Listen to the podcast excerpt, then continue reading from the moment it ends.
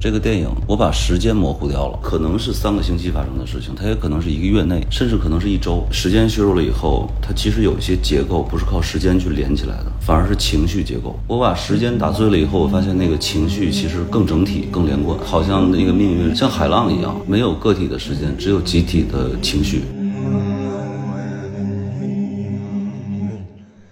我在创作里完全感受到了那个我会有多可怕。我觉得得介于会跟不会之间，就是我不太会，但是我好像我又会一点的那种忐忑。我觉得这是创作最好的状态。所以不知道是一个特好的事儿，别知道，干嘛要知道那么多呢？其实从来没有世界这个概念，世界不知道你的自我是什么，不知道你是谁。只有你感受到这个世界的对立的时候，你才会说世界。就是在那一瞬间，其实是他人即地狱的嘛，因为你在他人身上洞见到了自己。以及你不愿意面对他人带给你的刺激和强烈的震撼。大家好，欢迎收听散场通道，我是麦高芬。在我们聊今天这部要讨论的电影之前，我想先跟导演确认一下啊，这个影片片名应该读“该玩”还是“接玩”？正确的读法是“该玩”啊，“该玩”对，“该玩”该玩。好的。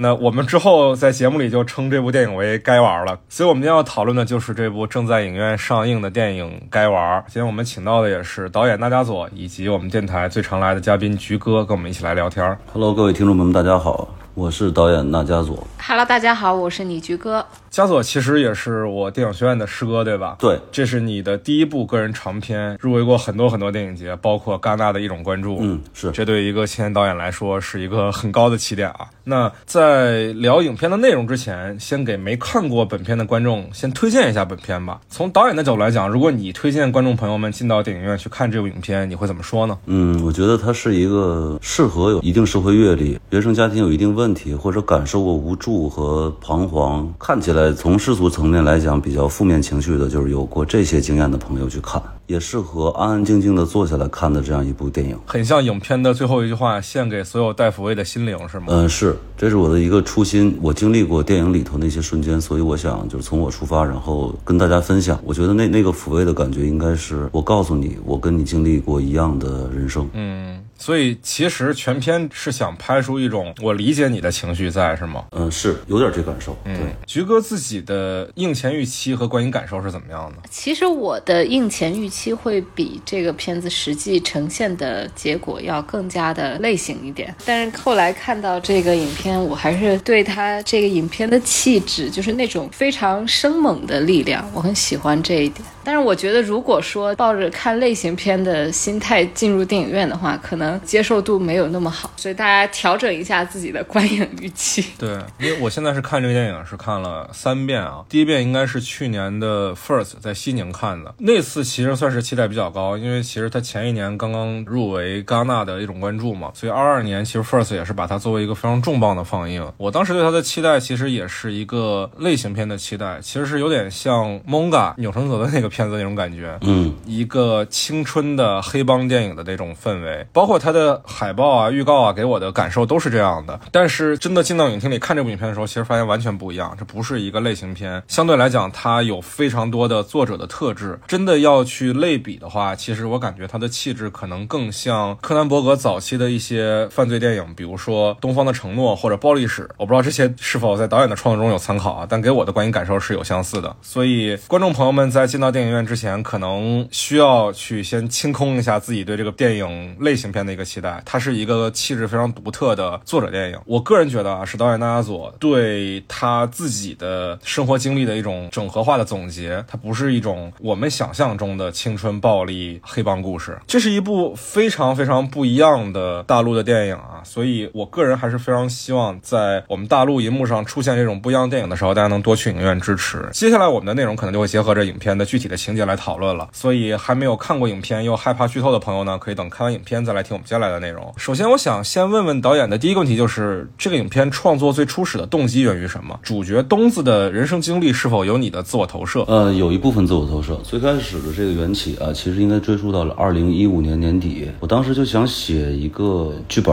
想写一个无助的情绪，因为当时我处在一个无助的阶段。我其实实际上最开始把这故事写得非常类型化，甚至是有章回体的。穿插结构、环形叙事这些都用了。昆汀差不多，时间线上可能是那样，但是情绪不是太昆汀。陆陆续续的是写了一年多，直到后面，在我的生活里头，就越写越觉得我好像回忆起来一些人，比如我小时候见过的我爸的朋友，他其实就叫细菌，我就用的原名，甚至有一些角色电影都没剪进去啊，就是有别的角色被我剪掉了。这些人在我生活里头，就是在我脑海那个印象里，就不断的翻涌浮现。哎，我就突然觉得，好像我写的东西可能太造作了，太过于编剧化或者痕迹了。那是不是要改？这会儿还没动呢，然后已经上海电影节了，一七年电影节，我决定要改，实际上是在电影节前，我父亲病危了一次心脏问题，然后这个是我感受到一个巨大的刺激，我就毅然决然的把东子的父亲改成那个，就是有我自己很深的个人生活经验的投射。当然事件是不一样的，可能他们在追债呀，或者在街上瞎混呐，可能我是在家里啊，或者是干一些别的事情。但是我觉得，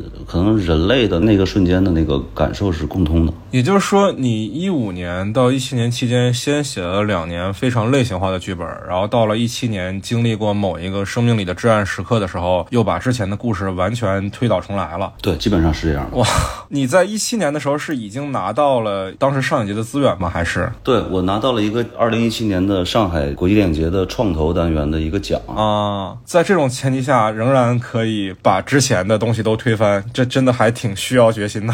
呃，是因为那段时间不光是我父亲这事儿，整个我的状态还有我整个生活发生了挺大的变化。我我居然被人骗走了那个十五万奖金，就是那个那创投给了十五万奖金嘛，那个钱我是一分没拿到的啊。对，对，一分都没拿到，被当时一极不靠谱的制片人给骗走了。他跟我说那意思就是说，这钱是给制片人的，是给公司给你开发的，跟你没关系。然后我就以为是这样，实际上后来那个有好多导演朋友告诉我说，那钱是他妈给导演的啊。对啊。对，就在那种情况下啊，你能想象我中午十二点开会开到晚上后半夜一点，我身上剩下个位数的钱啊，我晚上打车回家我就五块钱了，我蹲路边蹲着，就这个状态像极了东子，你知道我意思吗？好多东子蹲着那些瞬间和他那个就无措以及放空的状态，跟我当时很像，再加上我父亲的病危，那段体验就让我觉得，哎，改一方向。嗯，其实是一种情绪感受作为出发点的创作，可以这么理解。对，大家参加创投一定要知道。这个钱是给导演的。对对对对对，所有的青年创作者要注意啊！对，一定要避雷啊！就是这个钱一定是给导演的，然后跟你站台的制片人未必是你未来的制片人，想清楚，这一定要慎重。嗯嗯嗯。当时其实还没有跟七印象签约这个合作是吗？是的，是的，还没签啊，难怪呢。那接下来我想问一个可能是很多听众都关心的一个问题啊，就是我们在看完影片之后，肯定会对这个结局印象是非常深的，因为它非常反类型，跟我们在看这个电影前半节的时候的期待是完全不一样的。其实实话实说，前半节影片的展现出来的样貌已经偏离了我的期待非常多了。但即使如此，我仍然觉得结局可能是需要一。个三幕剧式的终点，但是这个影片的结局，对，就像你在影片的片尾曲里唱的一样，就是主角就不出场了。我是想知道你在创作这个反高潮的结局当中，你是如何取舍的？而且我相信啊，你在一开始创投阶段，或者说一开始给制片人看的剧本，应该不是这样的。我相信这是在剪辑当中的一个调整。那在这个调整的过程当中，是否需要面对很多，包括制片人，包括身边的其他主创给你的压力？然后你是否会对这个结局？有所担心，怕观众不能接受呢？呃，有过担心，严格意义上讲，我有过很多版的剪辑，我自己就剪了三版。呃，我的偏比很大呀，大概有一比五有点多吧。偏比这个概念就是指我们拍的素材量跟最后成片的片长的一个大概的时长的比例。一比五就意味着拍了五倍的素材，但最后只剪出了现在的九十五分钟的成片，也就是说还有四倍的素材量我们是没有看到、没有呈现在最终的成片里的。对的，对的，就在这样大的素材量的前提下，你完全可以把电影往任何一个方向发展，因为我基本上拍人物都是平均化处理的。大家的戏份其实是差不多的。我试了各种版本，比如说群像的众生戏。纯上帝视角的一个戏，呃，然后也试过由细菌作为切入点去讲的一个电影，还试过父子情为主的，还试过爱情为主的，最后我全都推翻了。我觉得那个视角其实应该是东子年长一些的东子回顾自己过去的感觉，因为那是我在剪辑台上的感觉。因为在剪辑台上的时候，我会看到现场素材那个背后发生了什么，然后我自己当时什么心态，我都能一幕一幕翻起来。通过现场那些素材呢，我能追溯到写剧本的时候，甚至幼年时期或者童年时期。以及少年时期的那些感受和经验以及印象，出现一种用过去的素材来追我在剪辑台上的认识的感觉。最后一场戏，我拿掉了六十七镜。六十七对，拿拿拿掉六十七镜，我确实拍了一个特别类型的结尾，是一段四哥，就是沙宝亮老师扮演的角色，还有九霄扮演的东子的两个人的类似于对决的这么一个。我后来觉得不该这么类型化，是因为我不相信命运带来的巧合也好，偶然也罢，或者说这么大的剧烈的刺激跟冲突，让九儿都死了的这个事情，可以通过一场打斗来解决。有些时候，因为人生里头的那矛盾啊，其实停在那是悬而未决的。我现在这个阶段也是一样的，很多问题都停在那儿悬而未决，我也解决不掉。能解决它的只是你的心态的变化和你立场的改变，然后你情绪的舒缓。但是事件是解决不掉事件的，解决问题的往往是另外一个问题。所以我就选择了这样结尾。嗯，一比五这个偏比确实是已经大的很夸张了。我其实很好奇，导演有没有考虑，比如说通过其他的形式，我我说的夸张一点啊，飞一点，就有没有想过，比如说改成一个剧集，或者说是做一个加长版或者其他的版本，再给观众看到呢？因为我是觉得，既然素材都拍了，而且你都剪出来了，不给观众看，还真是非常的可惜。我觉得可能未来会，比如说我再老一点，四十多岁，我可能会没事闲的再剪一遍。但是这次上映啊，其实会有一些偏段放出来，我们也在商量放哪些好玩的，或者说有张力的部分，让大家一段一段的看一眼。就是观众还是有可能在接下来的时间里去补完这些角色们所有的人生。嗯、有可能的，也是有可能的。嗯，我在这三次看片的过程当中，有一个比较明显的感受，就是片子当中的人物关系其实都还挺松散的。凡是我们能简单概括出来的关系，你比如说父子，他们的关系是对立的；然后夫妻，比如说九儿和四哥，哥他们的关系其实也是对立的。而那些所有看起来比较亲密的关系，我们又没有办法去用一个明确的社会关系去界定，比如说细菌和东子，比如说九儿和东子，他们的关系都很模糊，处于一个不太好被我们界定的关系里，而且大部分的人物关系其实都我觉得连接感不强。你比如说，我自己觉得在看片子里面，我一直很费解的一个点就是东子和九儿，东子已经去送九儿了，都上了船了，都走了，而最后后靠了岸的时候，他却自己一个人回来了，没有发生任何其他的额外的事情，他就自己独自回来了。我是觉得这个人物关系是挺不像我能在其他影片当中看到的。导演在设计人物关系的时候是怎么考虑的呢？呃，我在设计人物关系的时候，我觉得我们通过普世定义的给到的关系可能是爱情、亲情、友情。比如说东子跟细菌是友情，男女的那个爱情，然后他和姚老师那是父子。但是在我的生命体验里头啊，有一种很特殊的感受，就是我不知道各位有没有，我很难用一种关系来界定我和另外一个人的关系。比如说我们就是朋友，那朋友那个边界到底在哪儿？父子的边界又在哪儿？爱情的边界又在哪儿？比如说，呃，你认识一姑娘，最开始那一见钟情、荷尔蒙或者什么都是爱情，但是十年以后你还跟她在一起，二十年以后你还在一起，那个时候其实那个爱情是发生质变的，所以好像很难给一种人物关系下一个特别明确或者单一的定义。然后当时我就想。父子的感觉，那能不能是一个已经老去的男人和一个正在走向成熟男人还不成熟的少年的感觉，就是一个过去的他和一个老去的他的这么一个感受。那西君和东子能不能是一个又是他在看过去的他的这个感受？那东子跟九能不能是又像姐弟又像母子还像爱人的这种关系？然后我其实，在东子跟九的处理上，我选择了一种柏拉图式的方式。嗯，我自己在看片子的时候，我觉得这个片子里面很多人都想结束自己最亲密的人物关系。你比如说东子他们父子有断绝关系的这场戏，然后西君也尝试跟杨柳分手，九跟四哥也是离了婚嘛。就是这种人物想要断绝自己最亲密的关系，能贯穿到所有人物上，是怎么考虑的呢？呃，他们都在逃自己嘛，就是当你想跟别人划清界限的时候，实际上你你在回避的是自己。我一直觉得他人跟对自己的那个是一种映射，就是你在看别人的时候，实际上你也在照镜子，一定能洞见到一部分自己或者不被你察觉的那个自我。那你不想察觉那部分自我，你就躲开他呀。就比如说九不想跟那个四哥在一起了，是因为我跟你在一起的时候，可能总想到我们掉的那个孩子，然后总想到我们俩不快乐那部分，我没法过去，但我离开你可能就会过得去。也就是说，这是一种自我的厌弃。是，就你笔下的人物都有存在一部分的自我厌弃，而这一部分往往会成为戏剧的张力的来源。嗯，可以这么理解。啊。呃，我在看影片的过程当中呢，我会感觉到，就是我们的主人公东子，他的行动是一直是被困在一个范围之内的，而且他非常的被动，他所有的行动都不是说我主动想去做些什么，是一直有事儿在推着他，他就像一个原地打转的陀螺，他也出不去。不管是在要钱还是面对生命，他都显得非常的被动，面对他的命运。包括其他的一些角色，我会感觉到，就是在导演剪辑上的取舍之后，后可能有一些人物的前史，包括一些行动，它都会变得没有那么的完整。我想知道，比如说啊，前面咱们刚刚提到的九，他跟四哥以前的那个孩子，在剧本里面有完整的过往的这一段的叙述呢？具体发生了什么？然后他又为什么要离开？我在小传里头有写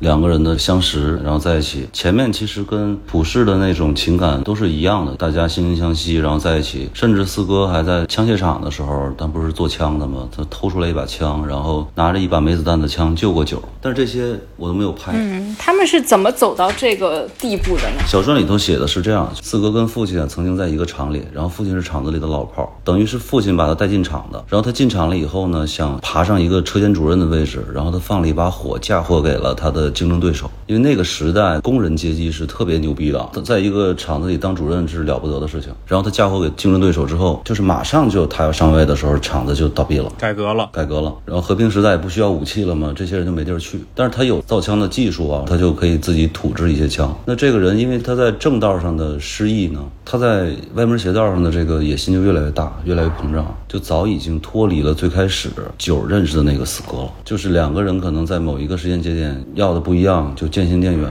说一点矫情的话，可能就是每个人只能陪你走一段路，这个人走不动了，坐在原地了，剩下的路你就自己走吧。他们就是因为某些事情，然后命运的。偶然性，或者说偶然性背后的必然性吧，走远了。我一直觉得有些人过了很长时间，可能甚至过了一辈子都不是很熟，因为你没有见到他的另一面，或者你们之间没有发生那个变量吧。所以其实九他说他喜欢东子非常纯净的望向他的这个眼神，是因为最开始他和四哥也不是我们看到的这样，四哥也不是这样，他一切都在向往那个起点。是的。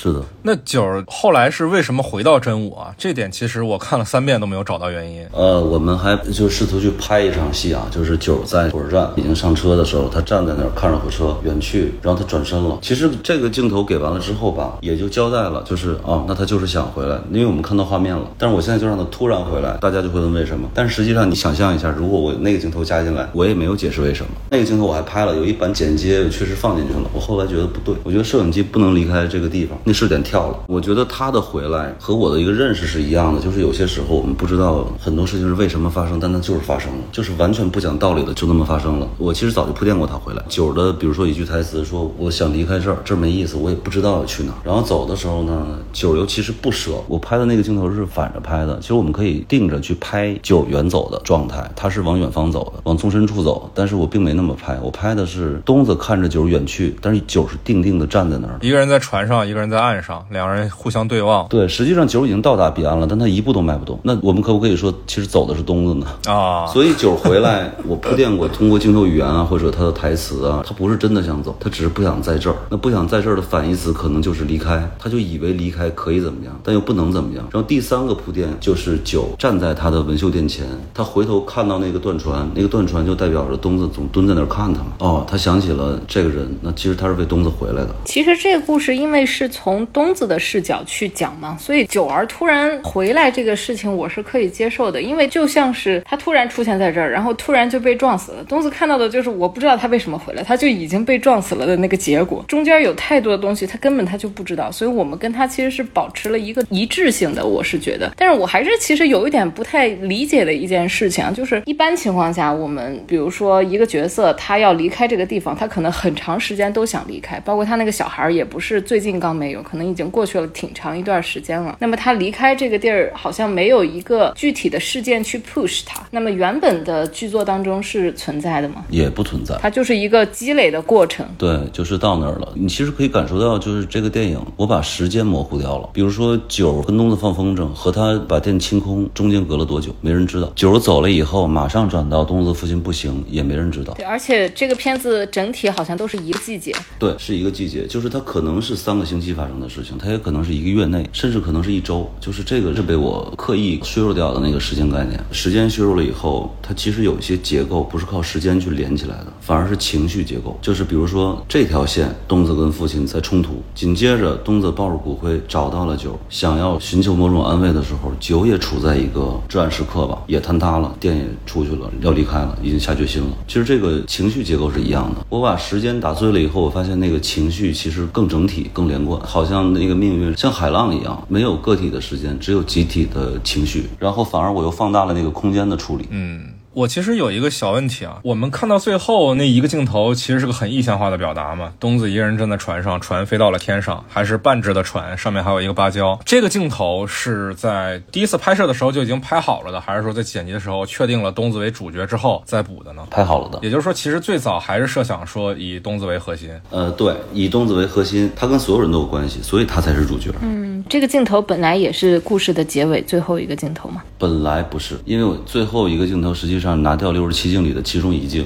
那个是在影片的大概倒数第二、第三场戏的那个，也是结尾部分了，但不是最后一镜。也就是说，这个我们现在看到这个结尾这个意象化的这个镜头，原本是用在倒数的第二三场。对对对，从后数的倒数第二三场，然后现在放到最后一镜。哎那导演，我们刚刚聊到最后结尾的时候，因为拿到了六十七个镜头，这其实是一个非常大的量。那原本的这个类型化的结尾，它是一个怎样的结局呢？呃，实际上父亲是被我剪死了的，他是被我在剪辑台上剪死的。哦，他原本是活着的，是吗？是的，是的。对，因为那个镜头没有回头，我一直在想，为什么他还不回头？我第一遍看的时候啊，原本他是对九说了点别的，是吗？呃，就重复了一句，就是告诉那个龟儿子，找到东子，告诉他，等有一天老子死了，等有一天我死了，把我骨灰跟他妈的放在一个罐罐里，等于他跟他儿子说的那句话，他儿子说了句好嘛，他要重复一遍这个话，告诉九。但是我把那个瞄掉了，反而就变成了第一就拉平。最后一个结局实际上是四哥因为九的离开，然后想泄私愤找到东子嘛，但是找不到，就去砸老头家，导致了老头进医院。东子发现了这个线索，就觉得我知道是谁干的，就找到四哥要打。然后这会儿父亲出现，把四哥扎死了。哦，所以四哥的结局是被老头扎死了。对，然后最后江边坐着老头和东子坐在那儿。那现在坐着细菌这个设计是补的还是说没有？这是倒数。第二场，这不是补的。细菌的结局是这样：细菌有一场大戏啊，磊哥演的非常好。细菌在撞死九之后，跟东子在码头道歉，道完了歉以后呢，两个人都说不出话，那场戏这样无声的结束了。然后细菌跪在地上，最后我把那台词也剪掉了。他求东子说让我再见柳最后一面，然后他就去见杨柳，他就站在杨柳店里不远处的一个墙后头，偷偷的瞄了一眼。结果来盘查杨柳店被砸的那几个警察看到细菌，一路追到天桥，在天桥上，细菌抄起了水果摊的一把西瓜刀。然后跟警察对峙，来抓他的警察呢，刚好是他那个邻居，就是他帮过的那个水果摊的儿子。对。然后他跟水果摊的那个儿子说：“我是为你妈才进去的呀，放过我吧。”然后警察还是告诉他放下刀。细菌说：“那我错了吗？还要我怎么样？”然后大喊了一声：“还要我啷个哎！”就带着哭腔喊一声，准备跳桥。实际上是这样处理的啊，很悲壮。对，我在原剧本里头写的是他跳下了桥，然后警察担心疯了，就是这人可能摔死了，出事儿了。结果一看并没有，他起来还是像瘸腿狗一样的跑了，他还是走了。这是原剧本，现场这个也拍了，因为对演员可能危险太大，然后就他跳桥翻了一半，警察给他拽。回来，然后他被摁在地上的时候，还是带着哭腔喊了一声“柳”。那这个角色其实我个人感觉你是比较偏爱的啊，因为真的为他设计了很多，而且我我看他时候会想起我之前看一个片子叫《城中大道》，里面有一个杰瑞米雷纳那个角色，就是一个好像自己觉得我很熟悉这个社会规则，然后尝试在这个社会规则之下闯出自己的一片天地，但是却谁也照顾不好的这么一个角色。是我对这种角色特别偏爱，而且我下一部电影也写了这样一个类似的人物，只不过是极具喜感的，认为自己深谙整个社会的套路。我知道甲方、乙方、丙方每个人该该干什么，但是一团糟自己。下回要拍广告行业吗？类似吧，也不单单是广告行业。好的，好的。前面导演还说到，在剪辑的过程中有考虑过剪成一个戏份比较平均的群像的戏吗？其实注意到这个影片当中有很多的角色都好像本来有他的戏，可能已经消失了一部分。就比如说杨柳，对他原本是有独立的他自己的故事线的，是吗？呃，其实也没有。我写的时候只有两场戏，第一场就是东子去找杨柳，就说你们和好嘛。那一场我是放到影片里了。我们正片里能看到的。对，还有一场戏，实际上是那个西君去看杨柳，我刚讲那场戏最后一演的时候，只有那两场，就是杨柳就是一个纯粹活在全景里的角色。可以这么理解，也有近景，只不过没用。啊 那个粉头发的女孩，还有绑四哥的那个玩刀的那个小男孩，像他们原本是还有更多的戏份的吗？有的有的，粉头发女孩有一场戏还挺重的，演的我还挺感动的，就是她跟那个她那男朋友就是玩刀那小孩儿。哦，她男朋友就是玩刀小孩儿。对对，这个我们真是完全没有我们都没看出来啊发现！她男朋友只有一个景深外的虚的全景。对，因为那场戏拿掉了，如果不拿掉，你们肯定能看出来，因为两个近景就认出来了。那个孩子跟那个粉头发的小云在凤凰文秀门口被这个粉头发女孩的母亲暴打，打的那小孩满脸是血，又抓又挠的，因为让人闺女怀孕了嘛。粉头发女孩就说：“妈，你别打她，带着哭腔。”最后被他妈领走了，有这么一场戏。然后在这个整个过程当中呢，九冲出来拉着他们，心疼小云嘛，心疼这男孩嘛。等到拉走的时候，九往后退，靠着门看着小云被他妈拉走的背影，就意味深长的看着，有这么一场戏。确实能感觉到您真的删了太多东西。对啊，我就觉得我们现在看的是不是一个残本？就是听导演的讲述和我看的，就有时候会有一种恍惚，好像不是一个片子了。对，像两个完全不一样质感的东西。对对对对对对对，我们看的好像是个预告片儿。那几场戏其实拿回来，我觉得观众喜欢的会更多哈，这是肯定的。但是我们的确是有一些不可抗力的。啊，也理解，理解，理解，理解。我接下来这个问题，其实我也在想，说是不是有一些创作外的因素啊？就是本片是为何需要旁白的？一开始让我觉得旁白这个地儿不太自然的，就是东子去用鞭炮绑架那个小女孩，然后最后用了一句说我在脑子里设想过无数种拿到钱的方法。但是我个人觉得绑架那场戏拍的是很精彩的，到最后去把这场戏归结为想象中的表达，不太舒服。我就在想说，是不是说一开始没有想到用旁白这个方式，是在后期的时候加进来旁白？当然，其实前面我觉得很多地方旁白跟正片结合是比较好的，包括比如说九儿自杀的那个，他喝消毒水那块儿跟剪辑也有一个配合嘛。有一些地方其实他那个设计还挺让我惊喜的。还有那个和爸爸看电影，对对对，两个人一边是断绝父子关系，一边是在说自己父母的第一次约会，这些地方我都觉得旁白跟正正片结合的是比较好的。我当时一开始看的时候是想说，是不是说一开始就设计好了这个旁白？但确实是东子去要钱这场戏，让我在想说，旁白是否是一种面对创作外因素的补救的方式呢？呃，我觉得都有考虑。我首先特别感谢你们能看得这么细，而且能站在我的角度去考虑一些问题哈。就是我觉得导演的工作实际上大部分的时候是在平衡，就是你怎么平衡你电影的艺术性，怎么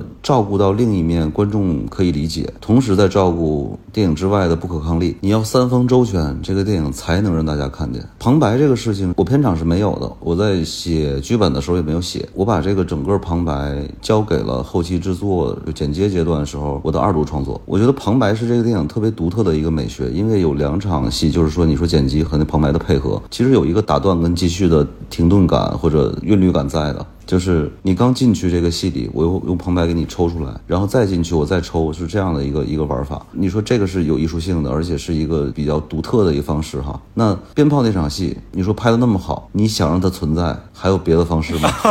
对，就没有第二种方式，就是我只能这样，否则就那场那就全没有了。对对对对，我们不能把主角写成一个万劫不复的人，对吧？当然当然，但是我后来又觉得，按理说啊，就是按现实世界的逻辑来讲，那个鞭炮处理成现在这样是虚化的，其实也是对的，因为他可能真的就无助到我只能卖掉摩托车，先把这一笔钱交上。就本来以为能燃一下、爆炸一下、暴力一下，结果又丧下来。对，就是大家都在期待这样的爽点出现。是是，我也在期待。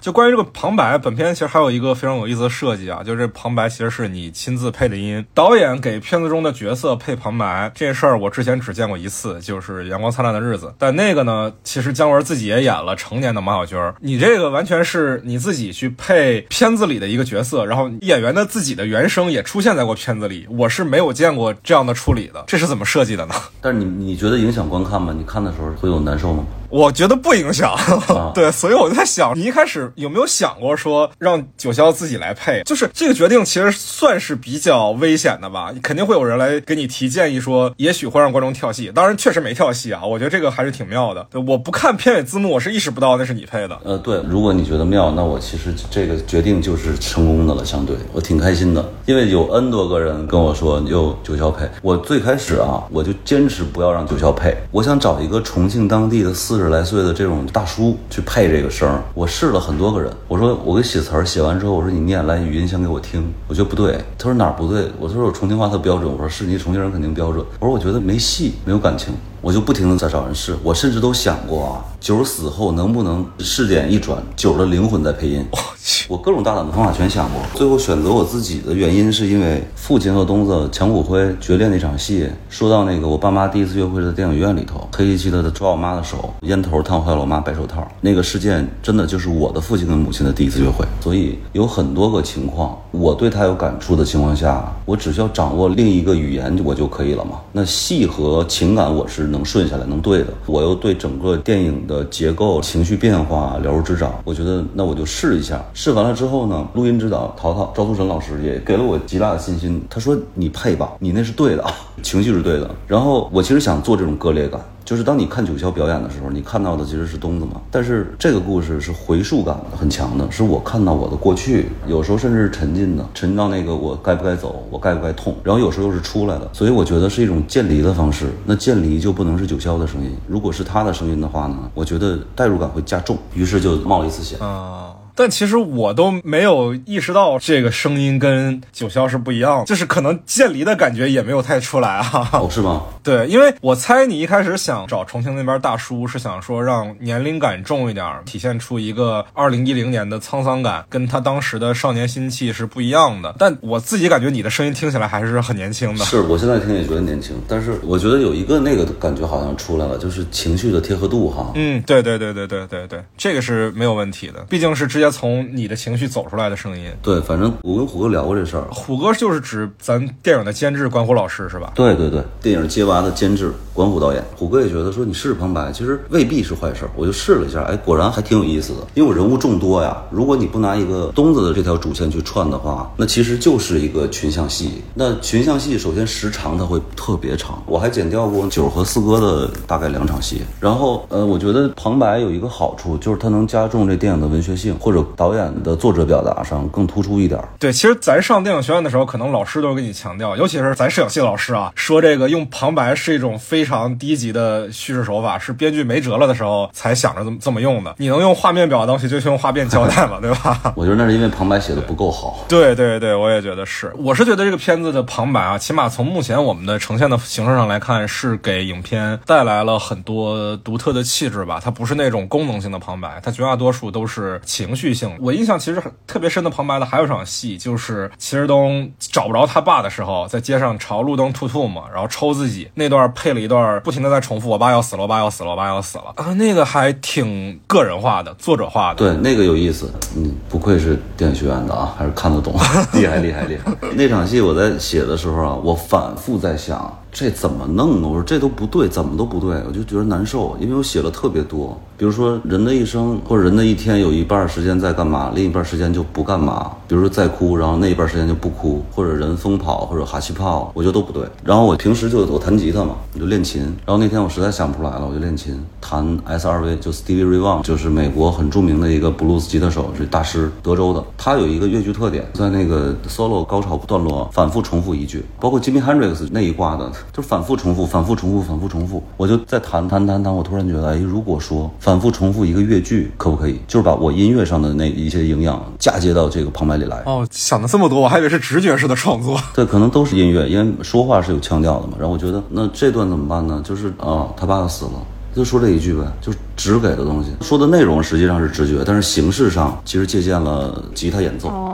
我以为这个地方就是因为他一直都是一零年的他来作为这个独白的人嘛，我觉得他就像是给别人讲起来。我那天晚上脑子里面只剩下这一句话了，所以就一直在用重复。对，我是想造成这个感觉，但是怎么造成要想很久。对对，我觉得片子里旁白，我自己觉得设计的很多比较妙的地方，就是他在直白和暧昧之间的选择，每次选的都还比较准。该暧昧的时候，他是用暧昧的方式，你比如说父子的争吵。吵配上父母的第一次约会，然后该直白的时候，比如说我爸要死了，这种地方又直白的比一般的直白还要直白很多。嗯，那既然聊到音乐这一块儿啊，我其实想问一下导演，就是在你的创作过程当中，你参考了哪些作品呢？当然，我们可以提到一些之前影史上的积累，也可以提电影之外的一些作品啊，哪些是对你影响比较大的？我在二零一七年创投上说过一句特别狂的话，就是我现在觉得有点不好意思，但是我现在回想，我还觉得那句话说的其实从某种意义上来讲是没有毛病的。就是写剧本的时候，我觉得不要想起其他电影，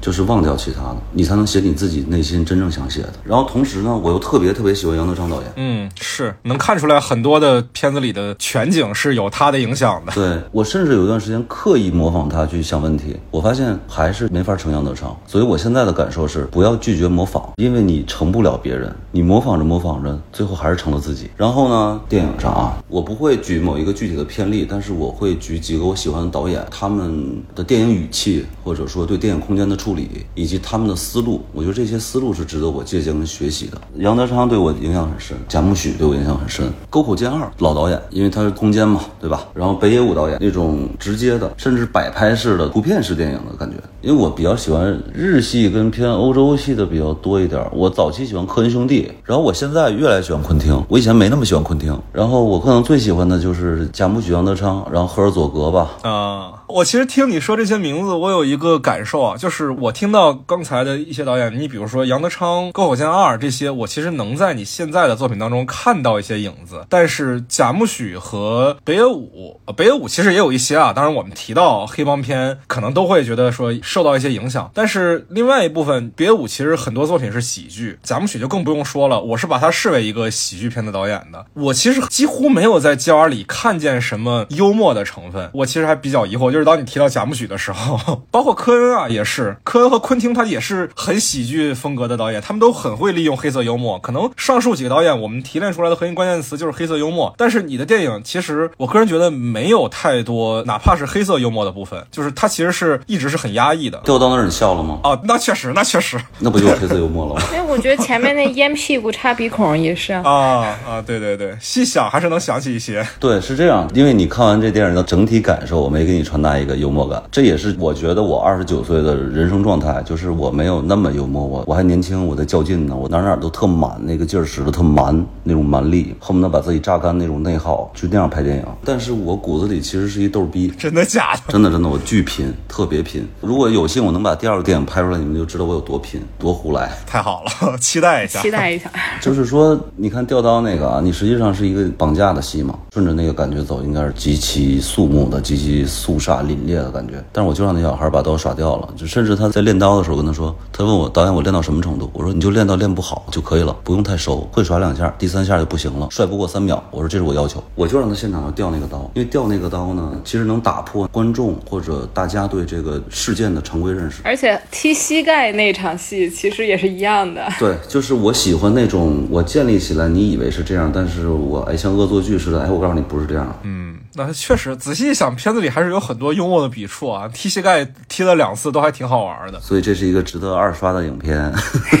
然后电影导演的这些思路上会影响我，然后还有就这些绘画或音乐会影响我。嗯，导演是学美术出身的嘛，肯定很多地方是从绘画的思维起来的。呃，对，我的观看方式实际上是绘画的观看方式。然后再有就是，我最自信的不是画画，也不是音乐，甚至都不是电影。我最自信的其实是文字。我真的觉得我写的小说或者是写的东西比比我电影好看多了，就是特别胡来，因为文字极其自由。是，我知道你是学美术出身的嘛，你是附中毕业的。我自己在看你片子的时候，有一个感受是，你的创作是从人物的肖像出发的。我不知道这个感感受对不对啊？可能是你在构建故事之前，你先为人物找好的，比如说东子是那种蹲在街边，然后笑的跟岳米君的画一样的那种状态，细菌他可能就是瘸着腿在巷子里挣扎着走。可能是不是你的人物是先从一个形象，先从某一个画面出发去构建的呢？呃，不是画面，但是一定是肖像，一定是肖像。你理解的特别好。就我的电影其实是从人物出发的，是从人物的肖像和他的周边，就是他不同横截面出发的。然后我去用电影的时间去构建他不同的横截面，独处的和他人待着的，和另外一个人待着的，和第三个人待着的不同的瞬间。然后电影的内容也是他跟别人如何沟通，他如何吃饭，如何打架，他怎么说话，他崩溃的时候什么样，基本上就是我这电影的内容了。嗯，然后我想聊点技术层面的话题啊，因为我跟这片子的摄影指导黎佳能是大家同班同学嘛，所以其实，在你们拍这个片子之前，我就听他聊到过一些。当时这片子还叫《狂徒》啊，对 对，他当时说想做一个特别新的尝试啊，一些大景深的设计。当时你对他提的要求可能是全景深，但其实看影片啊，尤其是在大荧幕看，可能感受上还是没有办法做到完全的全景深，还是有些景深感，但是已经尽可能的大了。对我想问一下，这个设计你是从哪儿找到的呢？呃，呃我特别喜欢安德烈·巴赞的那套电影理论，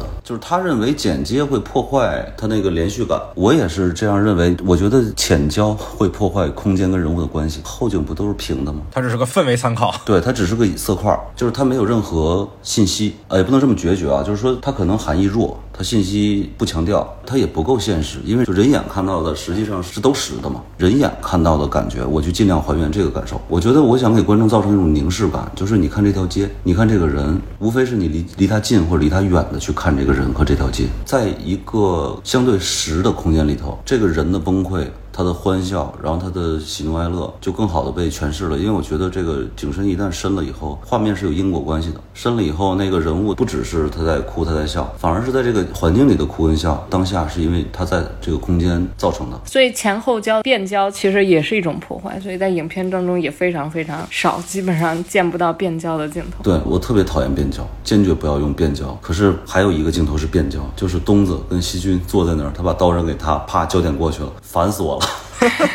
但是你想，那是一个日外，按理说想做全景深也没那么难啊，为啥就没有做全景深呢？我忘了，我不知道当时出什么问题，反正那个我不太喜欢啊，就是剪辑的时候发现不对劲了。对对对，那现场拍的特别着急啊。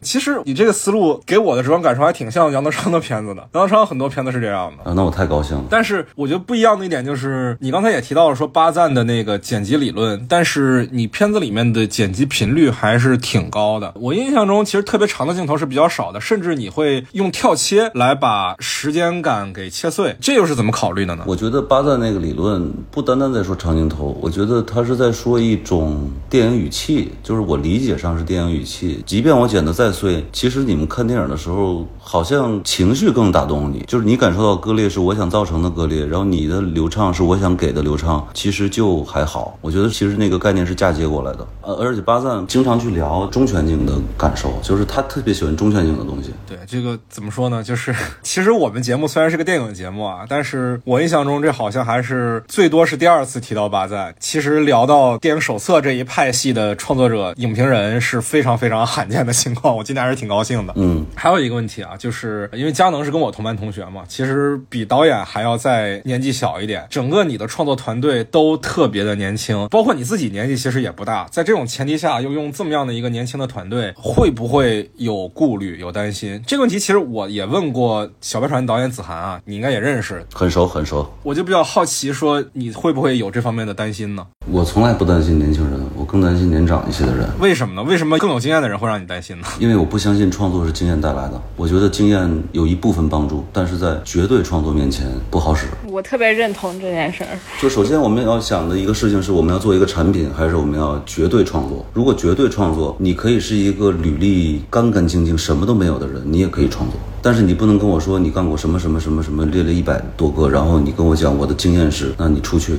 不要跟我说话。然后，但是制片组一定要有经验，是制片组一定要有经验。是 制片的功能就是解决问题嘛？对对对，我给你讲一特好玩的事儿。录音指导赵苏晨也是咱师哥，电影学院录音系的大师哥了啊。斗牛是他做的，好像斗牛杀生除细痞，就是管虎导演经常合作的录音师。对，经常合作。然后鬼吹整个系列是他做的，甚至漫长的季节最近的，然后隐秘的角落都是他们。然后我们俩混了一年多，他跟我说，他说我跟你干这个接玩啊，他说我觉得我也二十几岁，因为他放弃。了过去的一切经验，他特别享受那种放掉经验的感觉。你别看他已经四十岁了，但是整个那个团队的状态，其实心态啊。基本都是小孩儿。杨锦老师就是我们的造型指导，他跟过姜文的，他也是行业前辈嘛。其实他也是一小孩儿，就是我觉得年轻和岁数一点关系没有，我觉得是内心的感觉。但是制片团队为什么一定要有经验呢？就是他得有一定的后备量的积累跟基础，才能帮助前面这些胡来的创作者们兜底。就是制片团队其实是所有小孩的家长，对，确实是家长。理解了，理解了。其实我们刚才有听到说有很多非常有经验的创作者也在这个片子的团队里，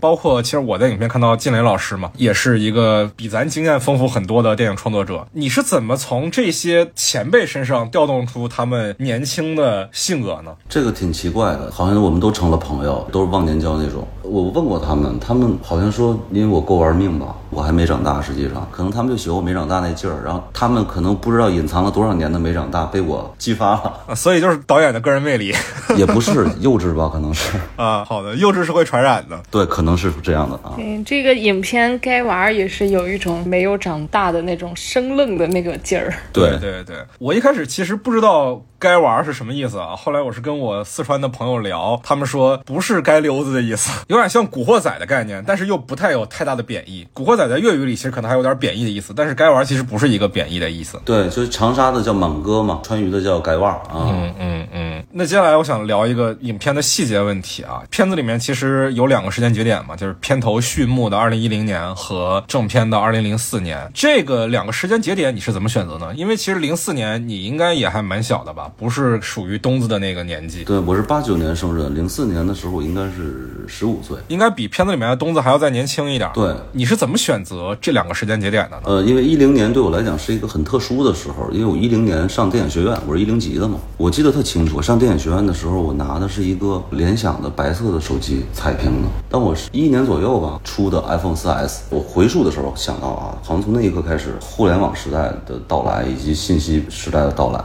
我是想把东子在撒骨灰的那个时候放到我感受到那个四 S 之前，这是我的一想法。零四年那个是因为两千年初，实际上是中国改革开放以后就是迁徙的几波热潮的尾声了。然后那会儿那个城市人口的流失量是挺大的，比如说小地方人都去了大城市，北上广深或者沿海去挣钱，然后就有一些人呢就留在当地，然后有各自的原因留下来。这一波两千年初的这帮人正好是那批。呃，一零年这个时间节点是从你的个人生命经验出发的，零四年这个节点其实是一种社会观察。嗯，是的。那还有一个问题就是片头撒那骨灰是谁的？片子里面毕竟明确交代了说他妈的骨灰是在那儿的，那也有可能是他爸的，甚至有可能是九儿的。你自己在设想的时候，那个骨灰是谁的呢？那搁到一个罐儿里了呀，就是爸妈的嘛。没没考虑说九儿的这种情况是吗？没有没有，东子不是九儿的家属呀。那本身一零年还有没有东子其他的呃，的？其实有，我想拍，因为九霄当时头发的问题，这个我其实特遗憾，就是我想找九霄，咱们把妆化的再老一点儿，变到一零年的那个状态。我现场没来得及拍，然后呢，我想补拍一场戏是东子在吃面，就是正常的生活，特别正常的生活，就是撒完骨灰后来去哪儿了？买菜去了，然后吃了个面，然后无意间在人群瞥到了一个好像跟九类似的这么一个身影，就结束了，大概是这么一个感觉的一场戏啊。有有可能我现场都不拍那个九，就拍他吃面，就停在那儿结束了。然后我就给九幺打电话，我说我想补拍你，他说好呀好呀，我说你什么头型啊？给我看披肩发，我说咱能剪吗？他说不能啊，我后边戏是这个呀。签了合同了。啊，我说你拍多久啊？好几个月。天啊，这个以后有没有可能出一个小说版啊？其实可以出小说版，有空写呗。这程耳不也出吗？对对对对，其其实听你聊，感觉有时候跟程耳导演的创作习惯是很像的。对就是在文字阶段会做超出影片能展现大量的准备工作，但是最后影片能看到其实非常少。呃，是因为电影是有时间限制的。哎 呀，这听着特别像什么重庆往事或者真武往事，但最终只呈现了一个非常个人化的视角。哎，我刚刚忽然想起来有一个问题，就是导演其实是对于结尾做出了很大的修改嘛。那如果我们再有一次机会抛开现有素材，那您认为影片的结尾应该是什么？我现在觉得应该就是走了就走了，别回来，这人就没了，这更反类型，这多帅啊！后头这几个老爷们儿啊，该打还是得打，打一乱七八糟，打着打着都笑了，就是我只是描述一感觉啊，打的那乱七八糟也不是特血腥，就是都笑了，就是好像我们谁都失去了最重要的东西，然后就停在这儿结束了。啊、其实是一个人生况味式的结尾，甚至有点港片了，我觉得。对，这有种那个树大招风，最后三个人在那个地方偶然的相遇，我有种这个感觉了。也不是港片，我怎么说呢？就是可能更淡，我觉得可能那些处理就是我想打你，但我可能跟你聊了个天儿，我不知道，现场看吧。如果再让我拍，就现场找找感觉再说。对对对，可能即兴拍呗。对，我想说就是有一个经典的问题：故事的结局是偶然还是必然？我从来不觉得偶然跟必然是对立的，我觉得是包含跟被包含的关系。呃，因为我觉得一切偶然性都有它的必然原因，偶然只是它 A 面的展现，我觉得还有一 B 面，甚至 C。那接下来我可能还是问一点儿比较具体的问题啊。我们能看到这个影片选择的场景是在重庆，你在选择重庆这个地方的时候，是先设计的东子这个人物，然后为他找到了他应该在的环境，还是说看到重庆这个地方之后，去为他设计的人物和情节呢？呃，我实际上在写完剧本之前，我都没去过重庆，我还是先人物出发的。然后呢，我就沿着长江走，哎，看到重庆，觉得都对了。我又拿着剧本在重庆改的剧本，我会因为场景去改一些细节。也就是说，你一开始设想就是一个在江边的地方，也没有，我觉得它可以发生在任何地儿。我甚至开始写的是个北方，但是写着写着呢，我在北方又看过几次景，我觉得好像气质上差一些。然后另外一个就是制片层面，我必须得考虑协拍资源问题。嗯，就重庆毕竟是拍摄经验比较多的城市，对对对，它有特别好的协拍资源，那我觉得又未尝不可呢。反正这个故事在哪儿都有可能发生，这些人在哪儿都有可能有。那刚才你有说你有在重庆在改写剧本，有没有什么专门为重庆设计的地域特征细节呢？有，比如说蜗牛，重庆特产吗？那是不是，那是法国大蜗牛。但是我确实是看景的时候看到过蜗牛，下雨之后蜗牛在那儿待着，我觉得哎，来给我弄一最大的。对对对，我之前在西宁嘛观影的时候有送了点小纪念品，该玩的送的书签儿就是一个特别大的蜗牛的照片。对对对，然后还有一些重庆特别打动我的那个东西，其实是芭蕉。你看那个芭蕉的样貌啊，它是耷拉着的，它是往下垂的。你看植物死了之后才往下耷拉着的，但是那芭蕉它是一个感觉濒死的形态，但实际上它在活着，它在生长。我觉得这个特别特别像电影里的人物，你好像觉得大家都特丧，哎呦，这个爹要死了，那个又不爱了，腿瘸了，然后也要分手，每个人活不下去，逃不出去的。但是每个人都在尽力的解决这些问题，也在感受，甚至大城市人没有办法感受的那个绝望的瞬间。我觉得这些其实就是他们活着最好的证明。然后重庆有一个特别好玩的事儿，你看到的电影里的每一滴水，路面的每一次湿，都是我们刻意而为的。就是洒的水，洒水车，我们现场有两辆洒水车，每天现场开机前先洒水，特别倒霉。我们看景的时候呢是雨季，天天湿，我们每天羽绒服外边套一冲锋衣，然后全透了。完了，我们就夜景是每天晚上几个人在街上就那么走，纯逛出来的。可是呢，等到拍摄的时候不下雨了，地面全都干的，给我们气的。我们说就叫洒水车，必须要还原导演当时看景的时候那个氛围，给我洒，全洒满。然后你去三刷、四刷或者二刷的时候，应该能注意到，在酒走之前地面是湿的，走之后就偏干了，整个氛围是偏干的，色调其实也往棕黄里走了，就是那个绿慢慢在减少。就是他的离开把雨季带走了。对，可以这么理解，是一个诗意化的感觉。然后这个事儿是我跟佳能在最开始我们就确定了，一定要这么做，然后就洒水。对，我记得在在九临走之前，俩人在纹身店待的那一宿，有一场特别大的雨，外面还有人在等着。对，那个是雨笑，那个是假的，但是有一场是真的。东子穿着红衬衫的第一次亮相，一个近景抬头喝雨水，冲着天空微笑了一下，那个是真的。那个是拍他那个追车跑，突然下雨了，他跑不动了，因为地面就肯定会摔倒，演员会摔倒，摄影师也会摔倒。他停了，然后摄影机就停了，我就没很咔，因为我在摄影机后头跟着他们跑呢，我没在监视器。然后九笑就即兴演了一段那个，我觉得演的特别好，好就见进去了。那个是真鱼。啊，也是，我当时看的时候，在还想，如果是洒水车洒的水的话，敢不敢让演员拿舌头接？对，那应该不太敢。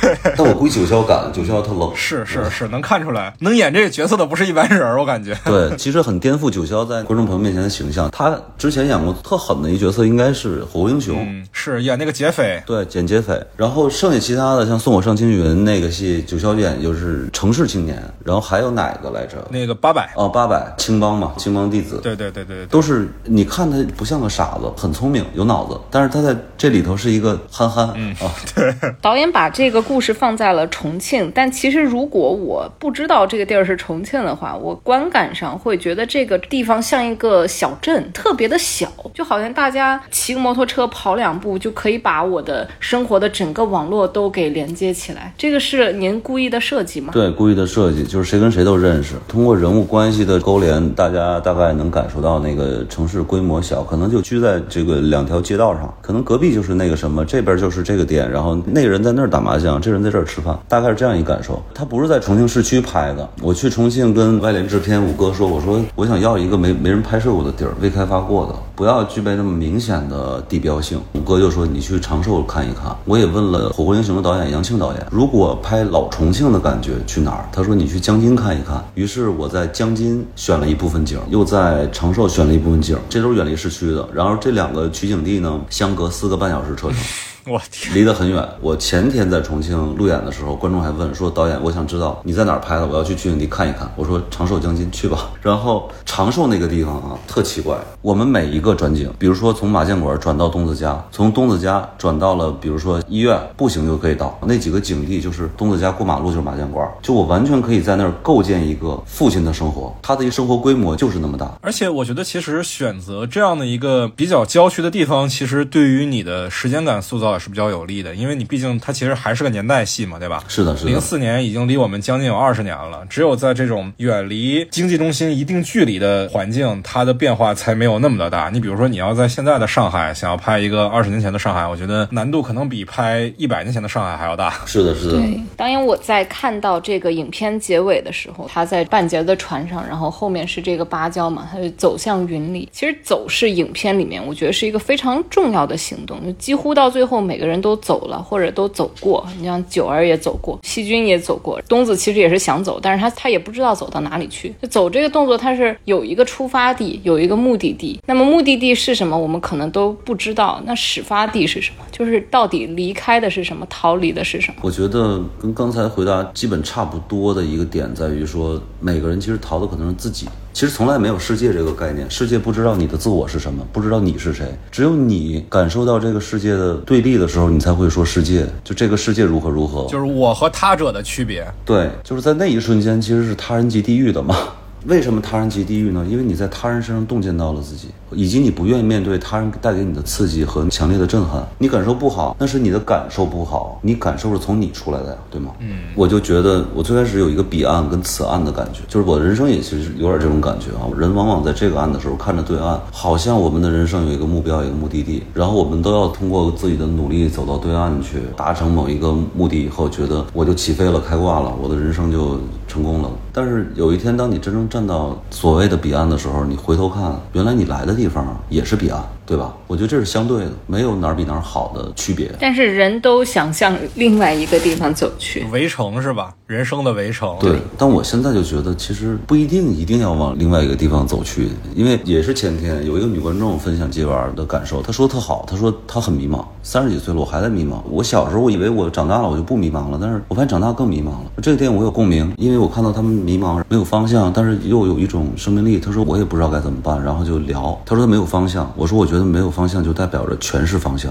我的老师跟我讲，他说，如果你在至暗时刻的时候，你不用管下一步怎么走，你只要随便找一个方向锤一拳，有一道亮光，你就能出去。我觉得反倒是这种你看似没有方向、看似无意义的事情，才是有价值的，叫无用之用吧。嗯，因为不知道是一个祝福语。对，这你说的太牛逼了，因为我在创作里完全感受到到了那个，就是我会有多可怕。我不喜欢听那种歌，就一听我很会，我特会。然后看画也是，你看我受过训练，我觉得得。介于会跟不会之间，就是我不太会，但是我好像我又会一点的那种忐忑。我觉得这是创作最好的状态，所以不知道是一个特好的事儿。别知道，干嘛要知道那么多呢？对，那既然聊到不知道这一点啊，其实这是你一九年的一个创作嘛。我看了你的很多采访，你都反复在提到说，一九年的自己跟现在的你已经完全不一样了。你现在回看当时的创作，会有很多不满的地方。其实去年我在西宁还看了你的一个短片啊，就是超短片单元的那个零丁，是。一个五分钟的片子，现在网上也能看到，大家有兴趣可以去看一看啊。在那个片子里，其实有一个非常重要的词叫“有道理”，是尼采评价主人公他的一些观点的。主人公的爷爷对主人公说了一大段说教，然后主人公反驳了很多这些说教，说你其实自己也没活明白，你在这教育我。尼采在旁边附和说：“有道理，有道理。”那从这个不知道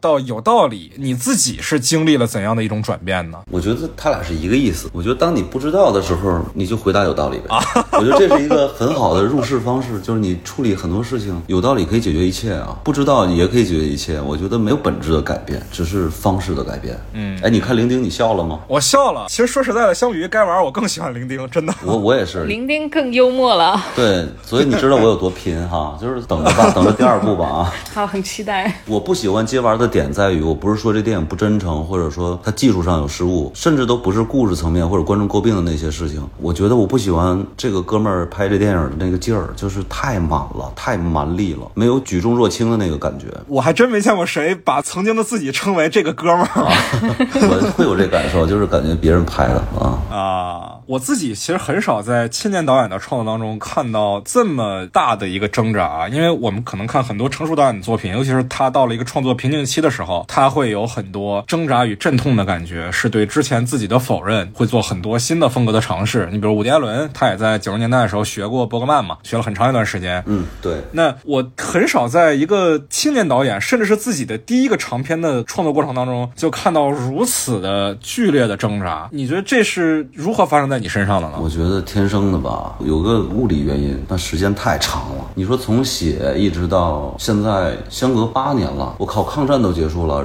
然 而我还在不停的接受关于这个电影的采访。就是我永远活在过去，我没有未来了吗？我很烦这事儿。我觉得这事儿就能不能过去，别跟我聊这事儿啊。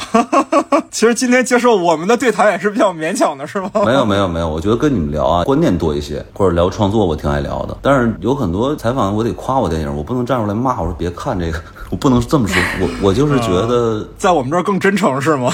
对对对，毕竟有电影学院的师兄弟啊，其实都真诚的，都真诚。我是觉得这电影首先耽误我太久了。假如说一五年写，一七年拍完了，我觉得这事儿哎还不错，就是我也不会骂的这么狠，也不会挣扎的这么剧烈。但是中间我有巨大的观念转变，就是我的创作观已经跟我拍摄的时候或者剪的时候又不一样了。因为那个其实对我来讲，我觉得电影真正练功的其实是在机房，你审视你素材的时候，因为现场都是完成嘛。你审视你素材的时候，你真正能发现你的问题，别人好在哪儿，你还能发现你好在哪儿。你要知道自己就真正好在哪儿跟不好在哪儿，然后哪些是能留得住的，哪些是要克服要改掉的毛病。这个其实是对我来讲最大的收获。这个收获以后呢，我就升级了，就是肯定比以前拍的好。但是比以前拍的好，然后还在这事儿里，我还得回头看这个，还得跟大家聊这事儿，这就很挣扎了。这导演也想逃离一面镜子。对，因为我不想看接完了，就我看了一千遍了，不要再让我看这个电影了。你在找你的彼岸，就是我哪怕在海上漂一会儿，不靠岸都行，让我离开这个岸吧。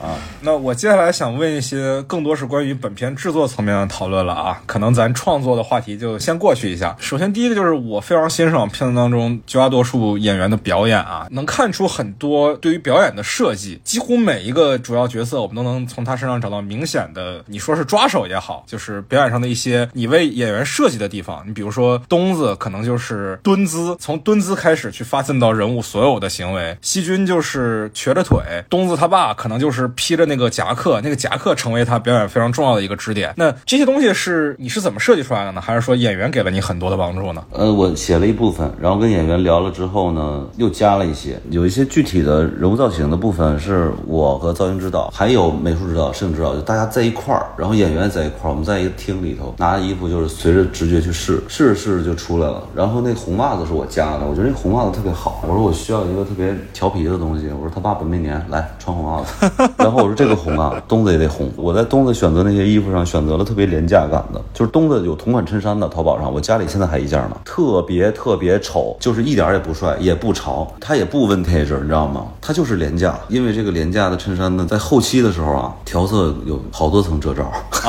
要把那个衬衫调好看。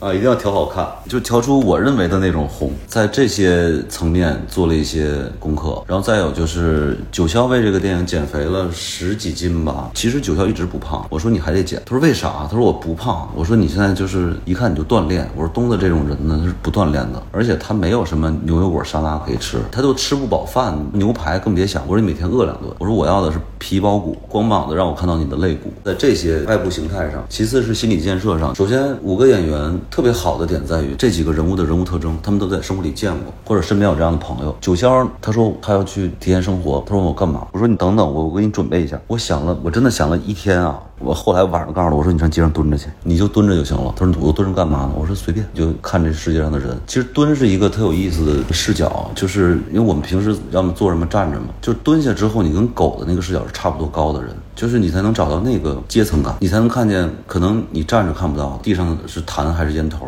是一只蜗牛还是一只蟑螂。我觉得是这样的感受。九霄就大概这样蹲了一个月，你知道吗？他每天去跑步，他有跑步的习惯，然后跑完步呢在那蹲着，开始十五分钟腿麻了。后来蹲半个小时，再后来累加时间，直到后来他发现他说蹲着太有意思了，给我发街上看到了谁，呃，真活成东子了。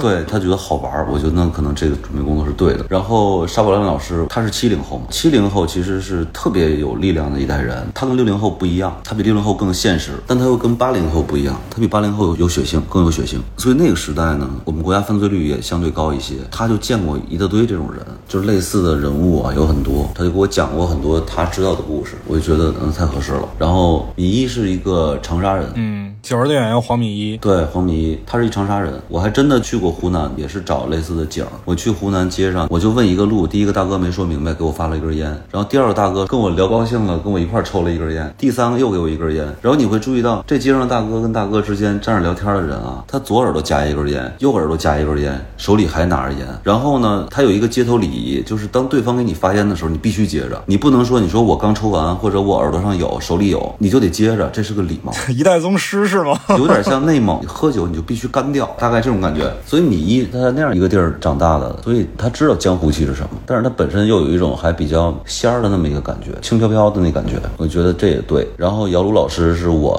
背了个包，我去杭州，我去拜见他。就是饰演东子父亲的姚茹老师。对对对，他看完剧本，他就先问我啊，他说我想知道你的人生经历，你给我讲一遍，就不跟我聊剧本，就面试我。我也很忐忑，因为老艺术家，他是虎哥同学，我就当面试嘛。然后聊完之后，他才告诉我，他说我很喜欢这个剧本，看完我哭了，所以我想知道你经历了啥。我以为考我呢，这就是你要是经历少，我不给你演。